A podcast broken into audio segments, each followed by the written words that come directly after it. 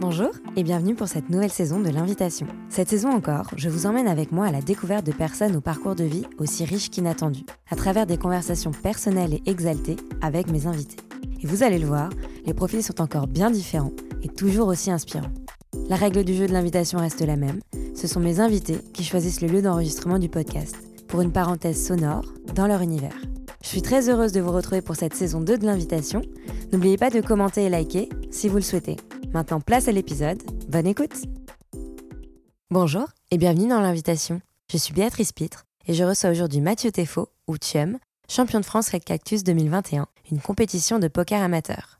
Dans cet épisode, Mathieu nous parle de son histoire, de son parcours d'entrepreneur, d'amoureux de voile et de joueur de poker sans argent depuis 9 ans. Ce passionné nous plonge dans le monde parfois controversé du poker il nous raconte ce qui lui plaît dans ce jeu, comment il voit le poker aujourd'hui et comment il est devenu champion de France en 2021.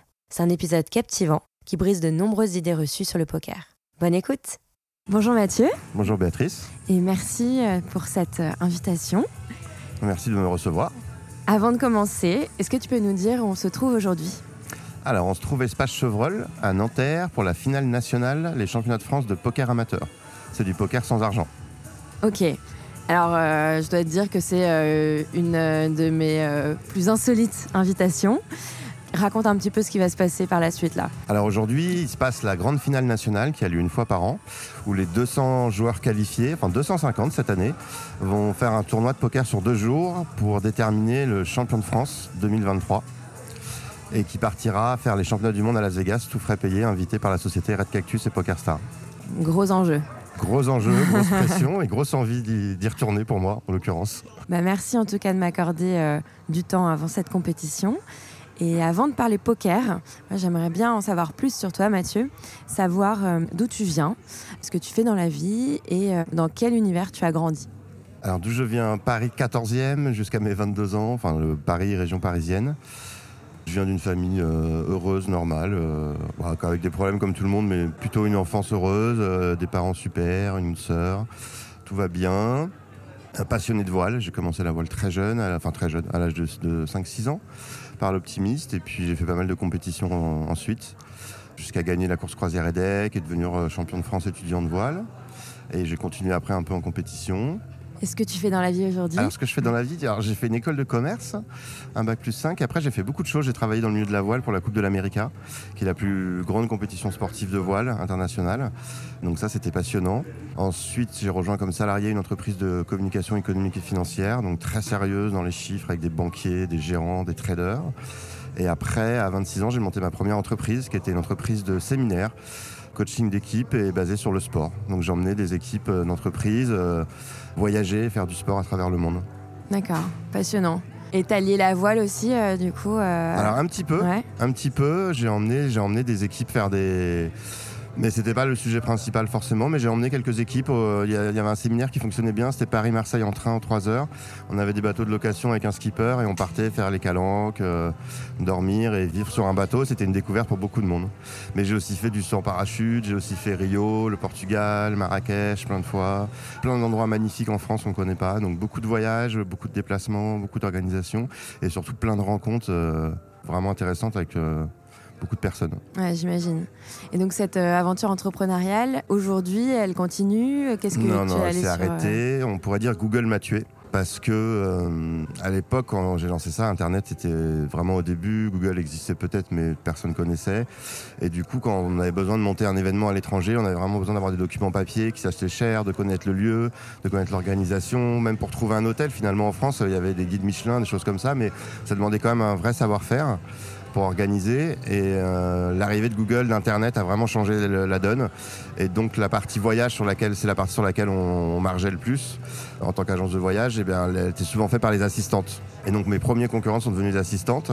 Et du coup, bah, le business, euh, le marché s'est vraiment réduit. Du coup, j'ai euh, modifié un petit peu l'entreprise et je suis passé en coaching d'équipe. Donc je vendais des prestations de voyage à côté, mais ce que je vendais le plus, c'était du coaching d'équipe. Donc principalement, c'était du travail entre deux services où on a un service commercial qui vend des solutions, par exemple informatique, et un service production qui la produit. Et ben, les commerciaux, ils disent que les gens, ils savent pas produire et qu'ils font plein d'erreurs. Et les gens qui produisent disent que les commerciaux, ils vendent n'importe quoi, qu'ils y connaissent rien et qu'on peut pas faire ce qu'ils demandent. Et donc voilà, on apprend ces personnes à travailler ensemble. Voilà. Tu faisais le pont entre les deux. Voilà, je faisais le pont et on mettait en place des activités, des séances de coaching d'équipe, euh, des best practices. euh, voilà, c'était vraiment le- apprendre au service à travailler ensemble. Et après, j'ai revendu la société à une entreprise plus grande qui avait le même concept que moi. Et par contre, qui avait déjà, parce que je travaillais avec des indépendants, parce que j'avais 27-28 ans à l'époque, donc c'est difficile d'arriver à 28 ans chez EDF et de dire euh, je vais vous résoudre vos problèmes. Donc ils avaient un réseau de 300 coachs et après j'ai continué à faire ça quelques années.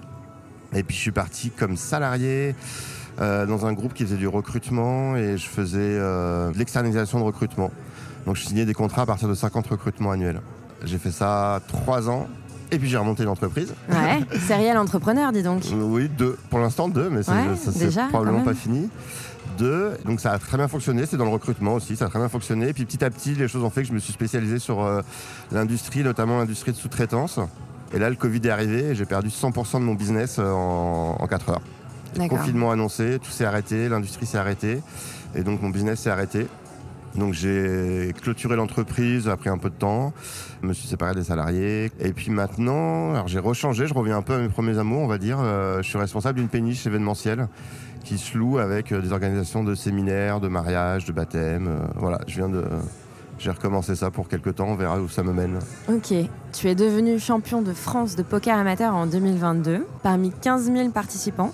Avant d'y revenir sur cette expérience, est-ce que tu peux me dire comment tu as commencé à jouer au poker? Oui, alors c'est un peu original. Mon ex-femme était pompier. Et donc un jour sur une intervention, ils éteignent un feu dans une cuisine de restaurant. C'est une friteuse qui avait pris feu. Donc ils arrivent, ils éteignent le feu, le- ça se propage pas, la cuisine est à peu près sauvée. Donc le patron est hyper content et dit aux pompiers, bah, venez avec vos familles, euh, je vous offre le dessert, le café. euh. Et donc on y est allé en famille, il nous a offert ça. Et sur la porte d'entrée, il y avait une petite affiche, euh, jouer au poker gratuitement, sans argent, tous les mercredis soirs. Et moi, j'avais joué une seule fois dans ma vie, 5 ou 6 ans avant, en fin de dîner, un peu alcoolisé, donc je me souvenais pas du tout, mais j'en avais une bonne image, une bonne idée. Je me suis c'est rigolo. Donc j'y suis allé, et puis euh, j'ai rencontré des gens sympathiques qui m'ont écrit sur une feuille de papier euh, les combinaisons que je connaissais pas. Puis j'ai commencé à jouer. Euh, Au début, je pensais que c'était que de la chance. Donc j'y allais, je rigolais, les gens étaient sympas, on passait un bon moment. Et puis je me suis rendu compte c'était un peu toujours le même qui arrivait dans les premiers. Alors j'ai commencé à l'observer pour savoir pourquoi c'était lui, comment il faisait, comment il jouait. J'ai commencé à le copier. Et puis un jour, j'ai tapé dans Google euh, progresser au poker. euh, et donc je suis tombé sur des vidéos, des blogs, des forums. euh, et je me suis passionné pour la, la- la technique, la théorie euh, du jeu. Et puis j'ai commencé à progresser. Et ça, c'était en quelle année? C'était en décembre 2014, le feu de friteuse. Et après, comment on devient champion de France? Alors on a beaucoup de chance. Ouais. D'abord, il faut quand même de la chance, même si ça suffit pas. Le premier élément, c'est quand même la chance. Donc, faut rester humble. J'ai eu de la chance pour arriver, pour arriver là. Et après, bah, comment on devient? Bah, On travaille, ça devient une passion en fait. C'est même pas un travail. C'est-à-dire que le soir, euh, bah, étant divorcé depuis, quand je suis avec mes enfants, euh, plutôt que de regarder TF1, mais je regarde des vidéos de poker ou je joue au poker sur Internet. Et je regarde des reviews, des professionnels qui parlent. euh, J'échange sur les mains avec les amis. je crée des groupes de travail comme ça. Et voilà comment on progresse. Ouais, et pas mal de compétitions euh, amateurs euh, aussi. Et oui, beaucoup de compétitions amateurs. Alors donc moi je défends le poker sans argent, c'est important. Euh, Il y a une sorte de tradition, je sais pas comment on pourrait appeler ça, où tous les gens pensent que jouer au poker sans argent c'est nul. En réalité pas du tout, c'est comme n'importe quel jeu. Jouer au Monopoly sans argent c'est bien, au Scrabble c'est pareil, au tarot on peut jouer sans argent. Enfin, et donc le poker c'est pareil. Simplement, il- nous on a un enjeu puisqu'on fait des tournois, c'est des compétitions. Au début on est par exemple tous les mardis en ce moment on est 40, à la fin il y en a un qui gagne et qui a gagné les champs de tout le monde. Et ben, on se bat pour gagner, on a vraiment envie, même si on gagne pas d'argent. Ok, bah, on va en parler un petit peu plus. Raconte-moi un peu euh, qu'est-ce qui fait la différence? Alors évidemment, il n'y a pas d'argent, mais euh, il y a quand même des récompenses, des donations à la fin, c'est ça? Enfin, raconte-moi euh, comment ça se passe une compétition de poker amateur sans argent? Ça se passe comme une avec argent, sauf qu'à la fin, on gagne des cadeaux, parfois sympas, parfois peut gagner euh, un mixeur ou euh, voilà. En fait, c'est des, entreprises qui font des dons, qui offrent des cadeaux, et à la fin, quand on joue au poker, on gagne des cadeaux. Mais simplement, on joue pour la passion du jeu. En fait, c'est ça qui est important. On joue parce que c'est un jeu qu'on aime jouer. En fait, juste c'est juste ça. C'est un jeu très complet et c'est juste le plaisir de jouer. En fait, on vient pas pour gagner quelque chose. Alors, sauf ici, en effet, pour la finale nationale, on a un sponsor qui s'appelle PokerStar. Et là, je sais pas, on en parlera peut-être plus tard. Si, si, on va en reparler. mais là, tu as soulevé euh, une chose. Là, j'entends le passionné du jeu, etc. Mais le poker, il souffre quand même euh, d'une mauvaise euh, image parce que c'est un jeu justement d'argent. Ensuite, parce qu'il y a des clichés persistent sur le côté plutôt obscur et caché. Est-ce que tu es d'accord avec ça? Est-ce que justement, toi, tu as dit je suis très attaché au poker sans argent? Est-ce que tu peux nous dire un peu pourquoi aussi? Alors, alors d'abord, le poker a de moins en moins de mauvaise image. Et depuis le confinement, ça a encore changé. Nous, au restaurant, on joue au poker, euh, on n'est pas caché, on est dans une salle pour nous, il y a des vitres, les gens nous voient, viennent, se renseignent. Je crois que la mauvaise image du poker cowboy euh, des États-Unis avec le pistolet à la ceinture et qui tire, euh, voilà, c'était les films de western, c'est maintenant c'est vieux, c'est passé. Et maintenant, les gens savent que c'est un jeu qui demande beaucoup de compétences, de l'intelligence, de la connaissance humaine, moi, j'ai beaucoup travaillé la PNL aussi, c'est très important. Donc voilà, c'est vraiment un jeu technique et la mauvaise image disparaît. Alors, elle est encore un peu présente hein, chez, les, anciens. Et c'est vrai qu'il y a cette, histoire d'argent. Il y a des gens qui se brûlent les ailes euh, au poker, mais ils se les brûlent euh, au PMU, au tac au tac, au loto. Euh, au bingo, je connais pas tous les jeux. Je pense que le poker, c'est comme tout, c'est un plaisir et c'est les abus qui sont dangereux. C'est pas le poker qui est dangereux. On peut aller mettre 10 euros dans une machine à sous, même si moi j'ai horreur de ça, je le fais pas, mais sans que ça soit grave. Voilà. Par contre, celui qui va tous les soirs mettre 50 euros, bah là, il y a un problème. Et on peut retrouver la même chose avec l'alcool et même avec le sport. Hein. Celui qui court euh, beaucoup, au bout d'un moment, il crée de l'endorphine. Quand il n'a pas son endorphine, il est en manque et il va être de mauvaise humeur. Ça va changer son caractère, ça va changer sa vie de famille. Donc, je crois que dans la vie, tout ce qui est fait avec excès est mauvais. Et le poker, on peut même jouer un petit peu d'argent sans que ça soit mauvais. C'est un plaisir. On peut faire un tournoi pour 30 euros. 30 euros, c'est le prix d'un restaurant. Mais plutôt que d'aller au restaurant, on fait un poker, on joue de 20 heures et ça se passe bien à 3 heures du matin. Et on a passé un très bon moment et on s'est pas mis en danger. Voilà. Après, il y a cette mise en danger qu'on retrouve, mais qu'on retrouve dans plein de choses. Les gens qui aiment se mettre en danger, qui arrivent au poker, ils sont en danger. Mais ils sont en danger avec l'alcool, ils sont en danger avec la drogue, ils sont en danger avec le loto et le PMU, pareil, de la même manière. Là, tu touches du doigt justement euh, l'addiction. Est-ce qu'il y a aussi des cas euh, d'addiction euh, au poker amateur? Alors moi personnellement je n'en connais pas, je connais personne qui s'est brûlé les ailes, je connais par contre une ou deux personnes qui sont des anciens addicts du jeu, donc qui se sont fait interdire de casino pour une ou qui a arrêté pour l'autre et qui viennent jouer avec nous. Et en fait, ils retrouvent le plaisir de jouer sans se mettre en danger. Et donc là, ben, je me dis quelque part, c'est gagné. Le poker sans argent a sauvé deux personnes. Maintenant, c'est vraiment une minorité. Aujourd'hui, je dois connaître des centaines de joueurs de poker. Pas tous personnellement, mais j'en ai rencontré beaucoup et j'ai que deux exemples en tête, dont un qui est pas vraiment. Euh, ils se sont pas non plus mis en danger, mais ils ont eu un moment un petit problème d'addiction. Mais c'était pas l'addiction au poker, c'est l'addiction au casino. Mais ça reste vraiment, vraiment minoritaire. Et je connais beaucoup plus de gens qui sont alcooliques ou drogués, qui ont une addiction à ça, et même au sport, que des gens qui ont de l'addiction au jeu. Ouais, ça les tente pas, euh, ceux qui sont des anciens addicts, euh, en voyant qu'ils réussissent par exemple euh, au poker sans argent, de se dire Ah bah tiens, j'ai une frustration, je pourrais gagner de l'argent. ça ne réveille pas leur addiction? Possible, après il faudrait leur demander à eux. Je n'ai pas la réponse à leur place. Je, je, pense que moi, au contraire, ça vient les aider à. J'ai presque envie de dire que c'est presque un produit de substitution. Mais une fois de plus, hein, c'est peut-être une personne sur mille ou dix mille. C'est vraiment la majorité des gens ici ne jouent pas d'argent ou très peu. Nous, à la maison, je joue 10 euros maximum. Sur Internet, je joue 3-5 euros maximum. Euh, donc voilà, la majorité des gens ici ne jouent pas d'argent et ne jouent pas pour gagner de l'argent, ils jouent pour le plaisir du jeu. C'est vraiment ça qui est important. Les grands joueurs de poker disent que si on joue sans argent, on perd l'essence euh, même psychologique du jeu. Est-ce que tu es d'accord, toi, avec ça? Pas du tout. Et je crois pas que les grands joueurs de poker disent ça. Je pense que c'est des citations qui se disaient dans les années 80. Je pense qu'aujourd'hui, c'est plus le cas. Je pense qu'aujourd'hui, les grands joueurs de poker, en tout cas les plus performants, se déconnectent de l'argent, justement parce que ça ne doit, pas, doit lier à la décision. On doit être capable de prendre des décisions sans avoir la pression de l'argent. Donc je crois qu'au contraire, aujourd'hui, les grands joueurs de poker, qui sont des, sportifs de haut niveau, qui s'entraînent, qui ont des coachs mentaux, qui ont des coachs techniques, qui font des préparations physiques, aujourd'hui, le poker, c'est ça. Et aujourd'hui, ils pensent plus du tout à l'argent. Et d'ailleurs, les grands joueurs, c'est même plus leur argent qu'ils jouent. Bien souvent, ils jouent que 10% de leur argent. Le reste, c'est d'autres personnes qui vont investir sur eux. Donc vraiment, les grands joueurs de poker aujourd'hui ne pensent plus. C'est encore une image, ça, je pense, des années 80, 90 euh, ou même avant. Ouais, les clichés ont la vie dure. les clichés ont la vie dure, exactement.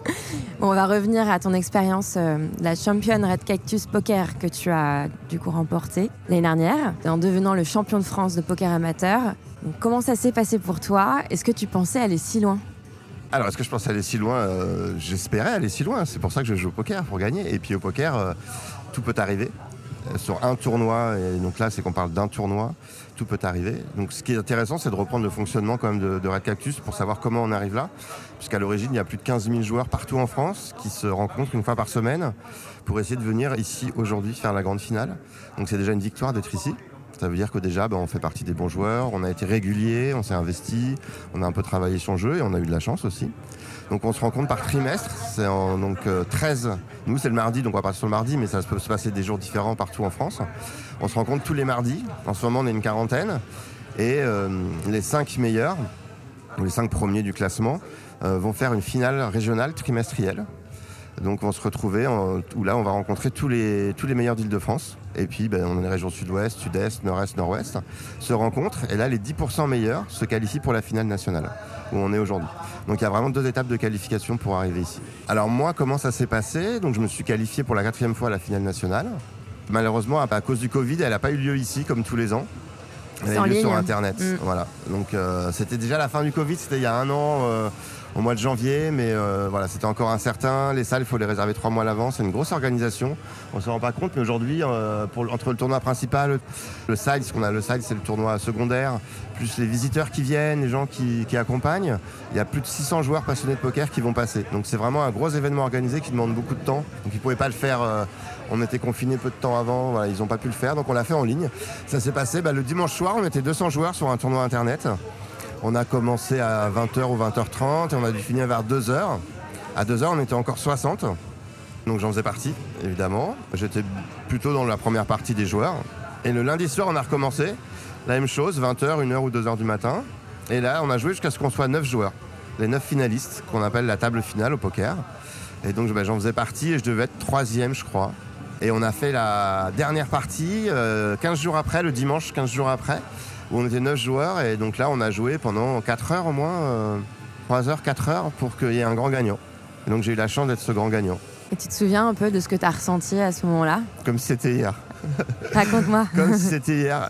Bah, c'était qu'il y avait déjà une, belle, effusion autour de moi dans mes amis du poker. Tout le monde envoyait des messages, me soutenait, c'était retransmis en direct sur Twitch, euh, euh, commenté par des pros, des commentateurs professionnels du poker qui sont Benny et You. Donc il y a une émulsion déjà dans la partie poker. En tout cas pour mes amis, tout le monde regardait le live, tout le monde était à fond. On m'a proposé de venir me mettre euh, chez des amis qui avaient un énorme écran, des grandes chaises et tout. Et finalement j'ai dit non non, je reste tout seul chez moi sur mon canapé. Euh, j'ai joué comme d'habitude. Alors j'ai joué qu'une table. D'habitude je joue, euh, joue, plusieurs tables en même temps. Là j'ai vraiment joué qu'une table pour rester focus sur la table. Et ben beaucoup de pression, beaucoup d'enjeux, beaucoup d'envie, beaucoup de rêves beaucoup d'émotions. C'est ce qui est beau au poker, c'est qu'on a parfois des émotions négatives qui sont dures, violentes, et parfois des émotions positives qui sont belles. Et je crois que vraiment c'est l'écart type, euh, la différence entre ça qui crée, qui crée la vie. Je crois que si on n'a pas d'émotions, on n'est jamais heureux, jamais malheureux. Et ben si on a des émotions malheureuses, les émotions heureuses sont encore plus belles. Je crois que c'est vrai au poker et c'est vrai ailleurs. Et du coup, voilà, cette soirée a été fantastique. J'ai gagné vers minuit. Et à minuit 15, j'ai mon interphone qui a sonné. Et en fait, c'est des amis qui sont arrivés avec le champagne, mhm. par surprise, sans me prévenir. Et euh, bah, je les salue d'ailleurs à Jérôme qui est qualifié pour la nationale, qui doit être dans la salle, pas très loin. Et il y a Quentin Aurore qui sont venus. Et voilà, c'était top. On a ouvert le champagne. C'était un dimanche soir. J'étais sur un petit nuage, j'avais du mal à y croire. Euh, je me suis dit que je, partais à Vegas. Et... Bah oui, c'est ça, parce qu'un des tickets gagnants, c'était le ticket pour Vegas. le premier, les deux premiers partent à Vegas. Le deuxième fait un tournoi à 1100 dollars. Et le premier fait les championnats du monde à 10 000 dollars. Il faut savoir qu'ils ont payé 10 000 dollars pour que je participe au championnat du monde. Ouais, c'est Voilà, donc je venais de gagner ça. J'étais euh, bourré d'adrénaline, bourré de bonheur. Et bah, j'ai mis du temps à m'endormir, honnêtement. Tu m'étonnes. J'ai pas pu m'endormir tout de suite. Et avant, tu as dit que tu avais participé quatre fois. T'étais arrivé combien de Je sais plus, je me souviens plus. Mais voilà, dans la première moitié à chaque fois. Mais euh, hmm. voilà. Donc très vite, en fait, tu as réussi quand même à devenir euh, un très bon amateur. Non, pas très vite, ça prend du temps. Hein. Je commençais en 2014 et la première nationale, j'ai dû la faire en 2018 ou 2019. Ah oui, d'accord. Je suis venu deux fois ici, après il y a eu le Covid, j'ai fait deux fois en ligne. Donc euh, non, non, pas très vite, ça a pris du temps, vraiment. Puis en plus au début, moi j'y allais pour jouer sans m'intéresser vraiment au jeu, avant de comprendre qu'il y avait euh, vraiment euh, c'était un jeu aussi complexe. Raconte-nous cette expérience, parce que tu as gagné ton ticket pour Vegas, ton premier voyage aussi aux États-Unis. Raconte-nous comment tu as vécu cette expérience. Est-ce que tu as joué avec des pros euh, comment, comment ça s'est passé tout ça? D'abord, c'était un rêve. Du coup, quand j'ai gagné, j'ai des amis qui m'ont dit Mais nous, on vient avec toi. Alors, ils vont pas faire le tournoi à 10 000 dollars parce que c'est trop cher, mais on vient avec toi, on t'accompagne. Donc, j'ai huit copains qui sont partis avec moi. Donc, déjà, on est partis entre amis, et ça, c'est une plus-value euh, de dingue. Bien accompagné. Voilà, d'avoir ses amis avec soi, ses amis de poker proches, euh, c'était vraiment extraordinaire. Et donc, bah, très bien, Red Cactus, ils font les choses hyper bien. Ils sont venus me chercher en bas de chez moi, ils m'ont emmené à l'aéroport, ils ont tout géré. Euh, on arrive là-bas, il y a le taxi, on a une suite, euh, une énorme chambre. Enfin, une suite, non, c'est une chambre, mais aux États-Unis, euh, c'est une chambre aux États-Unis, mais c'est une suite en France. Tout est plus grand. tout est plus grand là-bas. Et donc, on a vu sur le fameux strip. Le strip, c'est les Champs-Élysées de Las Vegas, avec tous les hôtels, tout ce qu'on a pu voir à la télévision, dans les films. J'étais au dernier étage de l'hôtel avec une vue magnifique. Voilà, on en prend plein les yeux, c'est le rêve. Magique. Alors, on a le décalage horaire qui est un peu dur à gérer. Ça, c'est vrai que c'est difficile. On est arrivé le lundi soir et j'ai commencé à jouer le mercredi. Et puis là, bah, on se retrouve dans un espace où il y a deux casinos énormes, il y a 20 000 joueurs de poker parce qu'il y a le main event, mais en fait, il y a plein de tournois secondaires au championnat du monde. Et on rencontre bah, tous les professionnels qu'on voit, qui sont sponsorisés, euh, tous les gens qu'on a l'habitude de voir sur Internet, euh, les gens qui m'ont inspiré, qui m'ont appris des choses, euh, des gens qui ont fait des reviews sur Internet que j'ai suivis. On rencontre plein de monde, on est sympa, c'est rigolo, on va leur serrer la main. Ils sont tous dans l'ensemble hyper sympas. ils sont contents de voir un des amateurs comme nous venir réaliser un rêve, donc c'est vraiment top. Et puis bah, vient le moment où enfin on s'assoit à table, on joue main event, et là on a une pression de dingue. On espère qu'une chose, c'est pas avoir une trop bonne main au début, parce que bah, on a, on a juste le fait de s'asseoir à cette table dans cette salle immense. Moi, dans une salle où il y avait 1800 joueurs, je crois. C'est vraiment énorme. Il y a un bruit, une ambiance. Euh, il y a des croupiers, ça parle anglais, il faut s'habituer. Donc au début, je voulais vraiment pas avoir des bonnes mains pour euh, avoir le temps de m'habituer. Et puis voilà, ça se passe pas mal. Pour les, ceux qui jouent au poker, j'ai pas eu de belles rencontres, j'ai pas eu de beau setup, j'ai pas, j'ai jamais eu un gros coup, une grosse main qui m'a permis de monter des jetons. Mais j'ai toujours réussi à me survivre, à voler des petits coups, à ce qu'on appelle, euh, voilà, à monter mon tapis. Puis j'ai passé le jour 1. À la fin du jour 1, il y a 20% des joueurs qui ont perdu. Et puis on arrive au jour 2. Alors j'ai eu un jour de repos, on arrive au jour 2 qui est le jeudi. Et là ça se passe, pas très bien, mais j'arrive à conserver mon stack, à le monter un petit peu. Et puis on commence à prendre confiance, on commence à, jouer un peu son poker. Et fin du jour 2, il doit y avoir 60% des gens qui ont, perdu. Et on attaque le jour 3. Là, la fatigue, elle commence à être vraiment présente. Alors, on s'en rend pas compte, mais c'est vraiment épuisant parce qu'on est concentré pendant 10 heures. On joue le tournoi de notre vie. Moi, je vais jamais le payer, ce tournoi. Je dépenserai jamais 10 000 dollars pour le faire. Donc, euh, voilà, ça va être compliqué de pouvoir le rejouer un jour. Mais euh, du coup, on est vraiment concentré du début à la fin. C'est 10 heures de jeu, 13 heures de présence. Avec le décalage horaire, c'est vraiment une fatigue mentale euh, importante. Mais c'est voilà, passionnant. Fin du jour 2, je suis toujours en jeu. Et on doit être, voilà, on doit être 40% des joueurs, je pense. Et ensuite, bah, commence le jour 3. Et là, on sait qu'à la fin du jour 3, on commence à gagner de l'argent. Il va rester 1400 joueurs à la fin du jour 3 et qu'on commence à gagner de l'argent. Et j'ai perdu au milieu du jour 3. 2 millièmes sur 8700 joueurs au départ. Voilà, quand on perd, bah, le monde s'écroule, le rêve s'écroule. Euh, j'ai connu du bonheur au poker et là, on connaît vraiment de la déception. Donc voilà, c'est pas honteux. J'ai fait 2000 sur 8007, mais moi, mon rêve, c'était de, gagner, évidemment. Ah oui. J'y allais pour ça. j'imagine. Tu parlais de PNL, est-ce que tu peux nous en parler un petit peu, ta préparation euh Alors oui, bah, la PNL c'est l'étude du corps, l'étude du comportement. Et en fait au poker c'est très intéressant parce qu'il y a des réactions primaires quand on voit les cartes, quand on voit, euh, pour les gens qui savent jouer, on a deux cartes en main et on a des cartes qu'on met au milieu à chaque fois qu'une carte s'affiche. Par exemple, moi je regarde jamais la carte, je regarde toujours le joueur contre qui je joue pour voir sa réaction au moment où il joue. Et j'ai commencé à travailler ça avec la personne spécialisée PNL au FBI qui suit pendant les entretiens les réactions des gens pour essayer de savoir s'ils mentent, s'ils disent la vérité il a écrit avec un livre, avec un joueur de poker très connu qui s'appelle Phil Helmut, qui est euh, une des plus grosses stars de poker qui n'est pas forcément aujourd'hui le joueur le plus technique, mais qui est un très très très très bon joueur, qui a le record du, titre de champion du monde, voilà, qui joue depuis 40 ans et qui a quand même su évoluer avec le jeu. Il a écrit un livre et donc j'ai lu ce livre-là. Et après, euh, ben, je me suis passionné, j'ai regardé les gens, j'ai lu d'autres choses sur Internet, j'en ai parlé. J'ai repris des formations que j'avais fait euh, sur le sujet.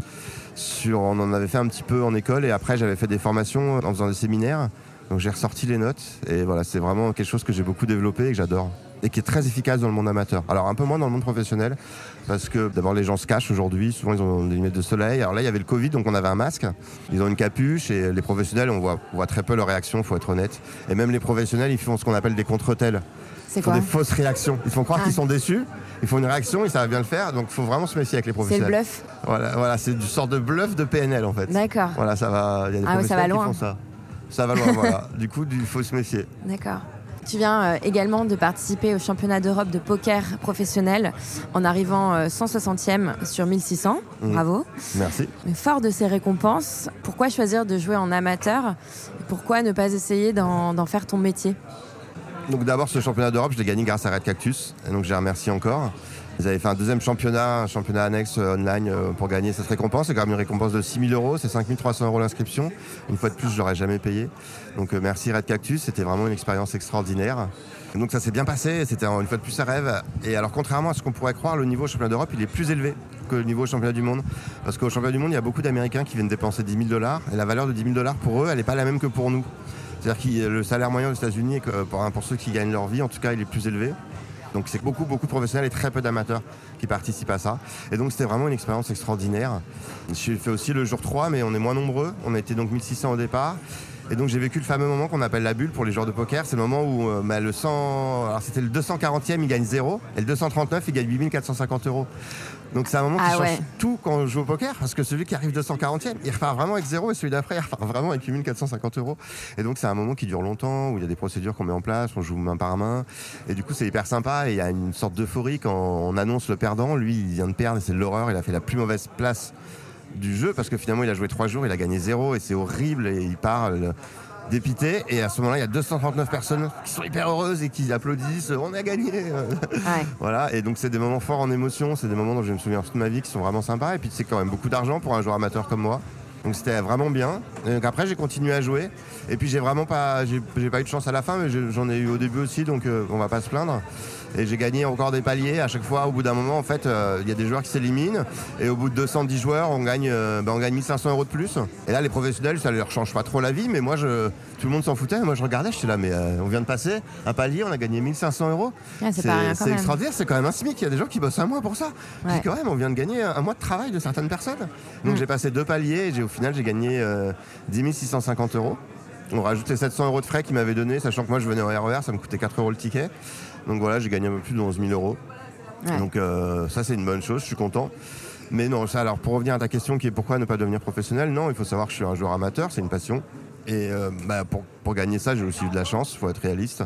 Pour être professionnel, ça demande beaucoup de sacrifices, on s'en rend pas compte, mais c'est du travail à plein temps, c'est du travail compliqué, il faut jouer beaucoup, euh, beaucoup en ligne, il faut avoir des coachs, il faut investir beaucoup d'argent, il y a aussi des professionnels qui vont se broke vont tout perdre. Voilà, moi j'ai deux enfants, c'est une passion et je tiens à ce que ça le reste. Et pour être honnête, euh, j'ai essayé pendant le Covid et je me suis mis à, jouer euh, un format où il y a peu de variance pour les joueurs de poker, ils vont comprendre, c'est du stand go 50 ou double or nothing. Et j'en ai fait, je jouais 4, 5, 6 tables et ben, j'étais gagnant, j'avais un bon ROI de 20%. Alors sur des petites limites, hein. et j'ai fait 2 ou 3 000 games. Et en fait, c'est l'usine. C'est-à-dire que du coup, ça devient un travail, c'est plus un plaisir. Et en fait, on se rend compte, dans le milieu de la voile, j'avais eu la même question à un moment. Et j'avais hésité à travailler dans ce milieu-là. Et c'est toujours pareil, en fait, dans la voile, quand on passe d'une passion à un travail, ben, la passion s'éteint. Et aujourd'hui, j'ai pas envie de perdre cette passion parce qu'elle me rend vraiment heureux. Et oui, parce qu'on peut se le demander quand même dans les moments d'adrénaline, euh, de joie extrême que tu as décrit euh, plus tôt. On peut se dire, ah, mais quand même, euh, on peut toucher son rêve du doigt et et se dire euh, gagner sa vie avec ça, euh, ça, ça te, ça te passe jamais par la tête? Non, et puis j'ai 47 ans, je suis vieux, donc euh, les expériences, je les ai faites, je connais ma vie, je sais ce que j'aime, je connais mes priorités, donc c'est pas de devenir pro de poker. Sauf si demain quelqu'un veut sponsoriser et que je joue pas avec mon argent, avec plaisir. Mais non, en tout cas, voilà, je, et je, connais vraiment les sacrifices qu'il faut faire pour ça. Et je vois les pros ce qu'ils font. Et puis donc, je revenais, donc j'ai joué 3000 games sur Internet. Et voilà, ça devient l'usine, c'est, ce sera plus mon plaisir. Tu fais beaucoup de compétitions Tu les fais toutes ou non, on peut pas les faire toutes. Là, en ce moment, euh, en ce moment, il y a 5 compétitions euh, ou 10 compétitions amateurs partout en France avec des joueurs qui jouent. Et on joue, alors c'est des tournois caritatifs, associatifs. Euh, voilà, il y en a plusieurs par week-end, on peut pas du tout toutes les faire. Et puis sur Internet, il y a des milliers de tournois tous les jours, donc non, non, je joue pas du tout tout. Après, je joue, je joue beaucoup quand même, c'est vrai mais c'est pas une passion destructrice. Enfin voilà, ça m'empêche pas de dîner avec des amis, de sortir, d'aller faire du bateau, de partir en vacances, faire du ski devant ma famille. Voilà, j'ai trouvé l'équilibre qui m'allait. Alors de l'extérieur, on peut dire que je joue beaucoup parce que je dois jouer 5 fois par semaine, mais en réalité, je joue à 21h quand mes enfants sont couchés et que je suis seul chez moi et c'est pour moi plus enrichissant que de regarder une série sur TF1. Et ça fait combien de compétitions par an? Mais euh, la compétition, c'est compliqué à répondre parce qu'il y a des compétitions qui durent 3 minutes. Si on fait un expresso, ça dure 3 minutes. Donc je peux pas répondre à cette question. Les compétitions comme euh, aujourd'hui, par exemple ah ben, J'en fais qu'une par an. C'est la plus belle, c'est la plus grande euh, compétition amateur. C'est la compétition, elle a lieu qu'une fois par an. Après, des compétitions sur deux jours, voilà, j'en fais 5-6. Et après, je fais des tournois hebdomadaires avec Red Cactus dans des bars. Donc, la semaine où j'ai les enfants, ben, j'en fais qu'une, qui est à côté de chez moi. Donc c'est au Santa Monica la team Maison Lafitte à Cactus. Donc voilà, on est une quarantaine. Et la semaine où j'ai pas les enfants, parfois j'en fais une deuxième. D'accord. Donc là aujourd'hui, tu remets ton titre en jeu.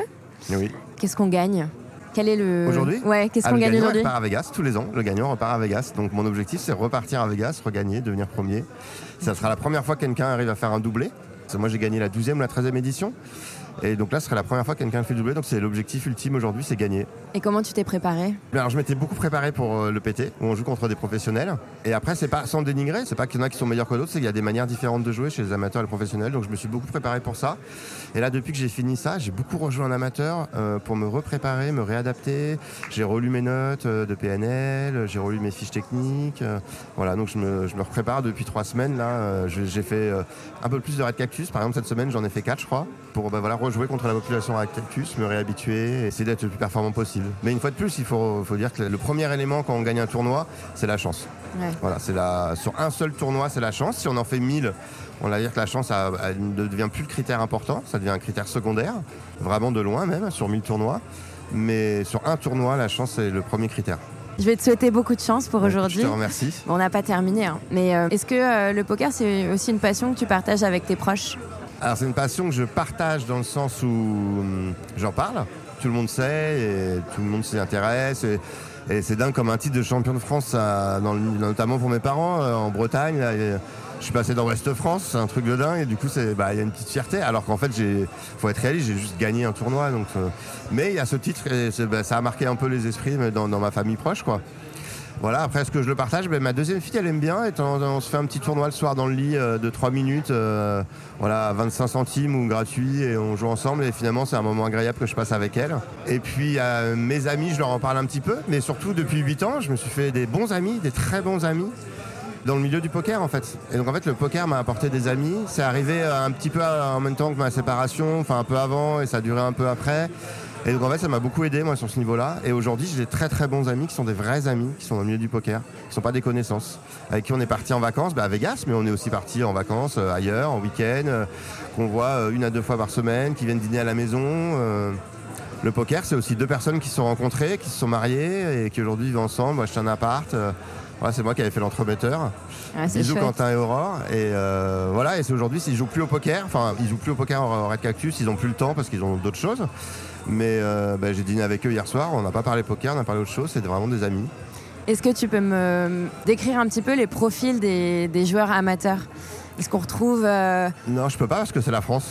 C'est le profil, il y a de tout. Et donc, non, il n'y a pas un profil en particulier. On a bah, des gens qui galèrent, euh, des gens qui sont au RSA, et de tout jusqu'au euh, bah, chef d'entreprise qui a plein de sous, qui cartonne. euh, tout type d'activité, tout type d'activité professionnelle. On a du jeune de 18 ans qui vient, qui est passionné par le jeu. On a pas mal de retraités quand même aussi, il faut le dire, euh, qui sont passionnés par le jeu, qui s'occupent avec ça, qui ont du temps libre. Et non, vraiment tout milieu social. Et quand on s'assoit à une table de poker, euh, voilà, on est tous habillés pareil. On a, enfin pas pareil, mais on a tous souvent un soute à capuche, euh, un jean, des baskets. Et il n'y a, a- pas de hiérarchie sociale. Enfin, il n'y a rien en fait. Tout le monde. donc non, ça représente vraiment la France, sa diversité, toute origine, toute religion, toute euh, même euh, avis politique. Enfin, on parle pas politique-religion en général à une table de poker, mais voilà, on, on se retrouve tous à la même table. En revanche, il y a quand même euh, toujours euh, peu de femmes Ou tu vois Alors, que ça a- change Ça évolue. C'est vrai que c'est un milieu où il n'y a pas encore beaucoup de femmes, mais ça évolue. Quelles sont selon toi les qualités pour être un bon joueur de poker? Donc la première qualité, c'est la patience, l'intérêt du jeu, être capable de gérer ses émotions. Donc moi, je joue pour avoir des émotions. Malgré tout, il faut, euh, quand y a une émotion négative, il ne faut pas qu'elle influe sur le jeu. Donc ça, c'est important. Et l'envie d'apprendre, l'envie de travailler, l'envie de comprendre, l'envie de se remettre en question. Moi, j'ai pas de problème à me dire que j'ai mal joué un coup, à me remettre en question, à demander aux autres. euh, voilà, donc ne pas avoir d'ego. Est-ce que tu as une anecdote à nous raconter sur euh, un jeu, une fois? Alors j'ai une anecdote, ça va plutôt quand même parler aux gens qui jouent au poker, mais au championnat du monde du poker, le- au début du jour 3, je suis ce qu'on appelle en première position pour parler, et donc on distribue les cartes. Et donc moi je regarde jamais mes cartes avant que ça soit mon tour de parler, parce que ça donne des informations aux autres joueurs. Donc j'attends toujours que ça soit mon tour. Mais comme je suis le premier à parler, je regarde la première carte et je vois une dame qui a une belle carte. La croupière continue à distribuer et m'envoie la deuxième carte qui se retourne devant moi. Et quand elle se retourne, la carte, elle la reprend et elle m'en donne une autre. Et là, la carte qui s'est retournée, c'est une dame. Donc j'aurais eu deux dames dans la main, ce qui est une très très bonne main. Et j'aurais été prêt à mettre tous mes jetons avec cette main à ce moment-là du tournoi. Et donc elle me redonne une deuxième carte qui est un 2, donc qui est une carte pas, pas, pas bonne. Du coup, je jette mes cartes. Et là, le coup se déroule. Et le joueur qui était à ma gauche avait deux as. Donc si j'avais eu ces deux dames, j'aurais dû perdu les championnats du monde à ce moment-là, donc plutôt que, ce que j'ai fait contre les deux as de cette personne. Ah, il y a le cœur qui bat là à ce moment-là. Et à ce moment-là, tu as du soulagement, oui. Tu as du soulagement, exactement. Tu as du soulagement, tu deviens un peu rouge. Et voilà, c'est, pour les joueurs de poker, c'est une anecdote rigolote qui arrive quand même pas souvent, cette chose-là. Donc cette erreur de croupière, cette croupière m'a sauvé à ce moment-là. J'aurais dû perdre. C'est dingue. Et est-ce que, euh, en revenant un petit peu à la préparation, est-ce que tu fais euh, des exercices de respiration, de, même une préparation peut-être un peu physique? Parce que c'est vrai, vous êtes assis pendant des heures. Euh, tu te prépares aussi un petit peu physiquement ou pas? Alors moi, c'est pas trop mon truc. J'ai fait un peu de sophro avec une amie et j'avoue que ça fonctionne bien. Je, m'endors bien à chaque fois. Je crois que j'en ai fait une avec elle. Elle était là à Vegas. Je crois que j'en ai fait une avec elle à une pause et ça m'a fait du bien. Donc non, c'est pas quelque chose que j'ai développé, mais par exemple, c'est les choses que les pros font.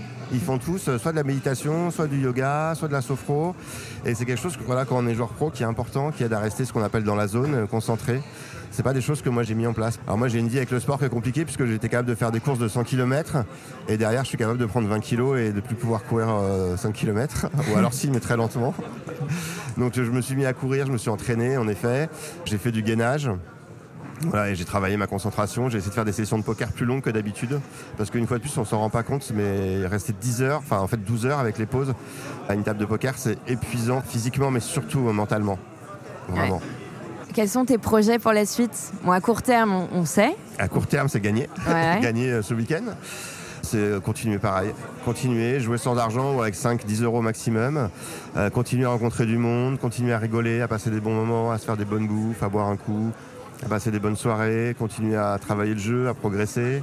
J'ai toujours l'impression que six mois avant, j'étais nul. Donc tant que ça continue, ça me passionne euh, d'apprendre des nouvelles choses. On dit souvent qu'au poker, il faut cinq minutes pour apprendre les règles du jeu et toute une vie pour, euh, pour progresser. Et c'est vrai, on progresse toujours. J'ai toujours l'impression qu'il y a six mois, j'étais nul. Donc c'est plutôt sympa. On arrive à la fin de cet entretien et à la question signature. Qui aimerais-tu entendre derrière ce micro? Alors j'ai deux réponses. Tu peux me les donner toutes les deux. La première, en fait, cette question, elle est faite pour que tu puisses euh, tenter ton invitation Pour que tu aies une chance de le faire ou c'est juste comme ça? Ah non, c'est qui toi t'aimerais euh, entendre euh, être interviewé dans l'invitation La première réponse, je pense que malheureusement, ça sera jamais le cas, mais c'est un ancien président de la République. Quel qu'il soit, en tout cas, bah, plutôt Hollande ou Sarkozy, du coup, parce que les autres sont un peu vieux, voire vieux morts d'ailleurs. Et là, j'aurais plein de questions à lui poser, notamment sur comment il prend ses décisions ça me passionnerait de parler avec un ancien président de la République euh, parce que c'est le poste le plus important de France. Donc comprendre comment il prend ses décisions, quels sont les enjeux, parce que nous dans les médias on a, on a de la communication finalement et on ne connaît pas tous les enjeux derrière. Donc je voudrais comprendre euh, comment ça fonctionne un président et comment ça prend ses décisions. Et je reprendrai toutes les grandes décisions de son quinquennat en préparant l'interview. Et je lui demanderai chaque truc, alors pourquoi, comment, machin, quelle réflexion, pourquoi vous en êtes arrivé là, pourquoi vous êtes arrivé à cette décision, qui vous a conseillé, qu'est-ce que ça a fait, est-ce que vous regrettez? Et voilà, je pense que je passerai des heures à euh, m'attraquer de questions. Ouais. Mais je pense que ce sera impossible. Et si je devais avoir une autre personne, alors euh, je pense que je prendrais une humoriste euh, que j'aime bien, qui commence à être bien connue et qui fait des podcasts. Euh, tu dois peut-être la connaître, qui s'appelle Rosa Bunstein. Non, je la connais pas. Tu la connais pas? Eh ben, écoute, elle fait des podcasts et elle a du succès puisqu'elle dépasse les 80 000 écoutes. Hein. Elle fait du stand-up. Là, elle, cartonne depuis le Covid en fait. Elle a cartonné avec son podcast. Ça s'appelle Les hommes que je veux ken ah mais si, j'en ai entendu parler. C'est un titre racoleur? Oui, oui, j'en ai entendu parler. C'est un titre racoleur, mais en réalité, quand on l'écoute, euh, c'est pas, c'est pas que orienté là-dessus. C'est la trame d'humour qu'elle fait sur son podcast, mais en réalité, elle invite des humoristes et c'est vraiment intéressant. Elle a fait dernièrement euh, une, des vidéos YouTube que j'ai pas regardé, mais j'ai vu des extraits qui sont sympas. Mais surtout, en fait, ce qui m'attire, c'est qu'elle me fait rire sur les extraits que je vois. Et surtout, elle est féministe. Et en fait, moi, j'ai deux filles. Et euh, du coup, c'est un sujet qui me passionne sur l'éducation de mes enfants. Et notamment, j'ai ma fille aînée qui m'a traité de, de macho et alors que pas du tout, euh, mon ex-femme, elle est pompier, euh, elle est féministe et euh, on a toujours tout partagé à la maison. Donc je suis vraiment loin, loin, loin d'être. Mais par contre, j'ai reçu une indication où je suis galant. Et donc je voudrais discuter avec elle, savoir si la galanterie, c'est macho. D'accord. Et donc voilà, elle est féministe, elle, elle, elle le défend. Et donc je voudrais parler de ce sujet-là avec elle. Voilà, pour comprendre le féminisme, elle doit avoir 32 ou 33 ou 34 et comprendre le féminisme à cette génération-là, sachant qu'il sera encore différent pour les jeunes femmes qui auront 20 ans et encore différent pour mes filles qui ont entre 10 et, 10 et 13 ans. Mais voilà, ma fille me dit que si j'ouvre la porte à une femme, je suis macho. Ah ouais, c'est la, la, relève. Hein. C'est un sujet sur lequel elle travaille et elle a un côté euh, intello. Donc j'inviterai Rosa. Ok, génial. Et enfin, si jamais aujourd'hui tu avais un super pouvoir, tu choisirais lequel? Bah, voir les cartes au poker. mais en fait, non, parce que ça retire tout, oui. Ça retirerait tout l'enjeu. Bah non, je sais pas, un truc bateau, euh, que plus personne meurt de soif, de faim, euh, ait accès à un toit sur Terre. Et bah, sur ces belles paroles, je te remercie beaucoup euh, Mathieu pour cette euh, interview, pour cette belle invitation. On va passer une matinée euh, assez incroyable. Moi, c'est la première fois que je me retrouve euh, dans un tournoi de poker amateur. Et je te remercie pour cette belle invitation et je te souhaite euh, beaucoup de... Qu'est-ce qu'on dit? Est-ce qu'on se souhaite bonne chance ou ça porte malheur? Non, alors moi je suis pas superstitieux parce que ça porte malheur, justement. D'accord, ok. Bon, bah, je te souhaite euh, de, remporter, euh, de remporter en tout cas euh, le titre de nouveau et je te souhaite bonne chance et Eh ben, à écoute, très je te remercie, c'était un plaisir d'échanger avec toi et puis tu vas bientôt assister au début du tournoi. Reste un petit peu pour regarder, tu vas voir, c'est c'est vraiment sympathique. Bah, merci beaucoup. À bientôt. À bientôt. Merci d'avoir écouté cet épisode de l'invitation. Pour que ce podcast soit entendu le plus possible, n'oubliez pas de lui laisser un avis, un commentaire ou de partager le lien auprès de vos amis. C'est un petit coup de pouce qui ne prend que quelques secondes, mais qui fait la différence. Et si vous voulez réagir à cet épisode, vous pouvez le faire sur le compte Instagram de l'invitation. Je serai très heureuse d'échanger avec vous. Je vous dis à très vite pour une nouvelle invitation.